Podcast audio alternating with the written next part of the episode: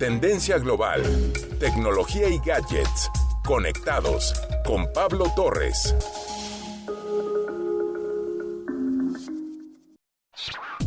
El movimiento de la sostenibilidad se ha acelerado rápidamente durante la última década y continúa evolucionando a medida que ha aumentado la conciencia pública sobre el calentamiento global y la economía circular.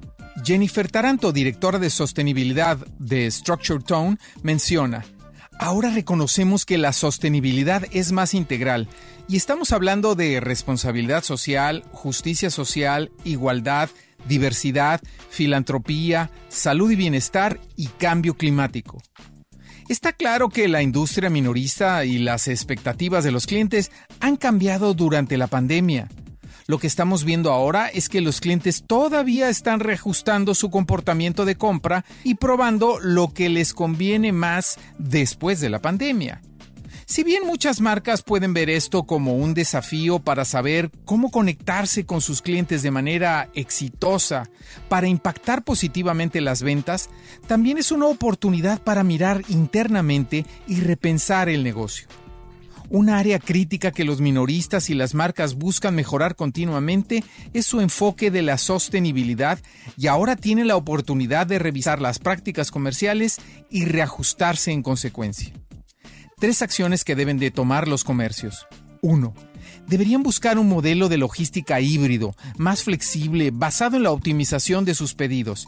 Aquí hablamos de sus bodegas, inventarios, empaques y entregas amigables con el ambiente. 2 considerar el hecho de que el aprovechamiento de las tecnologías inteligentes les permite introducir muchos factores y puntos de datos para predecir con precisión las ventas, algo imprescindible para la reducción del desperdicio de alimentos, por ejemplo, y como ya hemos hablado, control de producción e inventarios, también controlar iluminación, aire acondicionado, sonido, etc. 3. Se requiere que todas las empresas sean transparentes desde la fábrica hasta la tienda, para mostrar a los socios que están comprometidos a crear un impacto positivo. El modelo de sostenibilidad, reducir, reutilizar y reciclar ya no es lo suficientemente bueno.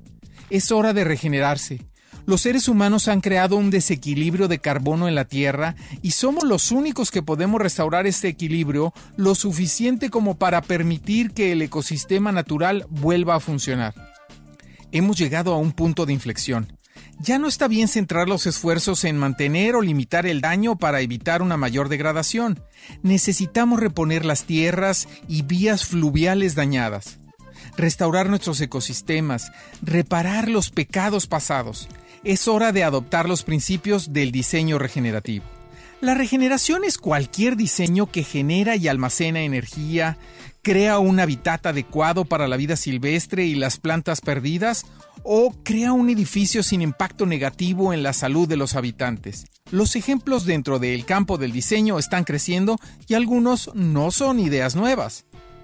Ahora es cuando los negocios tienen que repensar y hablar del tema, entender los patrones de consumo, evaluar las prácticas de gasto y operación, apoyar los esfuerzos locales, ser creativos más allá de los materiales reciclados y enfocarse en el futuro.